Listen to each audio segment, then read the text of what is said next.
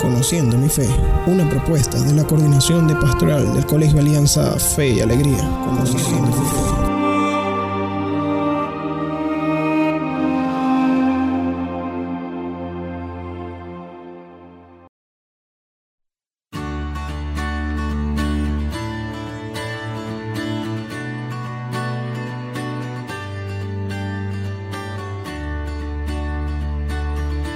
Este mes de junio, dedicado al Sagrado Corazón de Jesús y también a la festividad del Corpus Christi, meditemos juntos sobre cuánto merece ser amado Jesucristo por el gran amor que nos mostró al instituir el Santísimo Sacramento de la Eucaristía. Sabiendo Jesús que había llegado la hora de dejar de estar visiblemente en esta tierra y a la hora de morir en la cruz, quiso dejarnos antes de partir la más exquisitas y portentosa demostración del amor que nos tiene, el Santísimo Sacramento de la Eucaristía. El Concilio de Trento, la reunión de los obispos del mundo, en 1555 dejó esta declaración. En la Sagrada Eucaristía, Jesucristo quiso darnos a los seres humanos todas las riquezas de amor que tenía reservadas. Santo Tomás llama la Eucaristía sacramento del amor de Jesús, garantía de su inmensa caridad hacia nosotros, porque fue el amor de caridad lo que impulsó a Jesucristo a quedarse para nosotros en el sacramento del altar. Jesús no esperó admitirnos en su amable compañía en la eternidad en el cielo, sino que, aún en esta tierra, ya quiso estar totalmente cerca de nosotros en la Sagrada comunión. No le bastó a nuestro Redentor encarnarse y hacerse hombre, y nacer y vivir pobremente por nosotros, y morir sacrificado en una cruz, sino que quiso quedarse como nuestro alimento. Mi carne es verdadera comida y mi sangre es verdadera bebida. Nos dice en su Evangelio, en San Juan, capítulo 6, versículo 55. Nada más digno de elogio que el esfuerzo del alma devota por prepararse lo mejor posible para hospedar el corazón con las debidas disposiciones al divino huésped que recibimos en la comunión.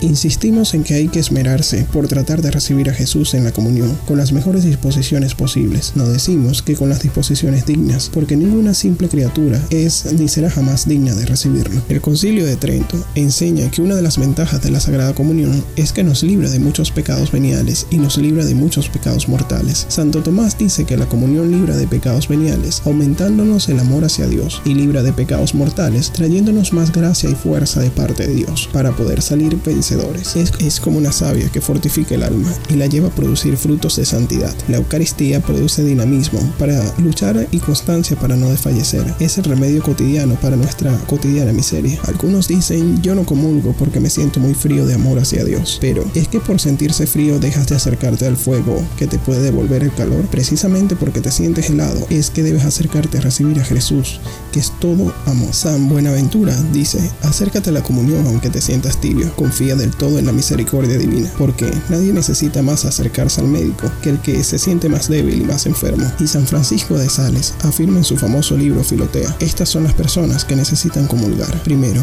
los fuertes para no debilitarse. Segundo, los débiles para fortalecerse. Tercero, los enfermos para alcanzar la salud. Cuarto, los sanos para no enfermarse. Quinto, los que tienen pocas ocupaciones porque tienen facilidad para ir. Sexto, los que tienen muchas preocupaciones y ocupaciones porque tienen mayor necesidad de comulgar, pues quien está más fatigado necesita alimentos espirituales. Si te preguntan por qué comulgas, responderás, comulgo para santificarme, comulgo para purificarme de mis pecados, comulgo para liberarme de mis imperfecciones, comulgo para obtener consuelo en mis tristezas, comulgo para conseguir fortaleza en mis debilidades. No comulgamos porque ya somos buenos, sino para no dejar de querer serlo. San Basilio tiene una página famosa acerca de la Eucaristía. Dice así, oh cristiano, si te hincha el veneno del orgullo, toma este divino sacramento, y el pan humilde te hará humilde. Si la avaricia quiere apoderarse de ti, toma el pan celestial de la Eucaristía, y el pan generoso te hará generoso. Si el viento frío de la envidia quiere apagar en ti el amor, toma el pan eucarístico y este pan encenderá en ti el amor verdadero. Si tu vida ha sido muy poco mortificada, toma este pan bajado del cielo, el cuerpo y la sangre de Cristo, y este cuerpo que tantas mortificaciones soportó en la cruz, seguramente te ayudará a moderarte y mortificarte. Si te ataca la pereza y ya no quiere dejarte gusto por rezar, aliméntate de este pan divino, y como Elías sentirás fuerzas para seguir avanzando valientemente por el camino del Señor. Finalmente, si sientes incitación ni impureza, entonces, principalmente entonces, toma este pan de los ángeles y el cuerpo más puro del mundo, el cuerpo purísimo de Jesús, te irá llevando una pureza total. Amén. Oremos juntos. Señor, haz que el sagrario de la Eucaristía sea para nosotros como la colmena para las abejas, como la medicina para el enfermo, el nido para las abejas, el refugio para los perseguidos, el rebaño bien guardado para las ovejas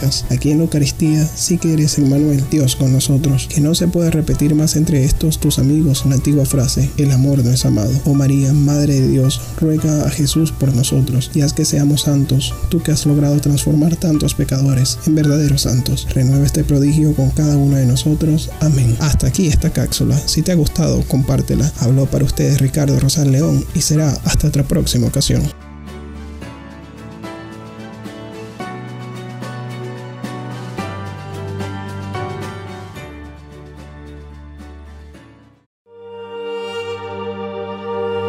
Conociendo mi fe, una propuesta de la Coordinación de Pastoral del Colegio Alianza Fe y Alegría. Conociendo mi fe.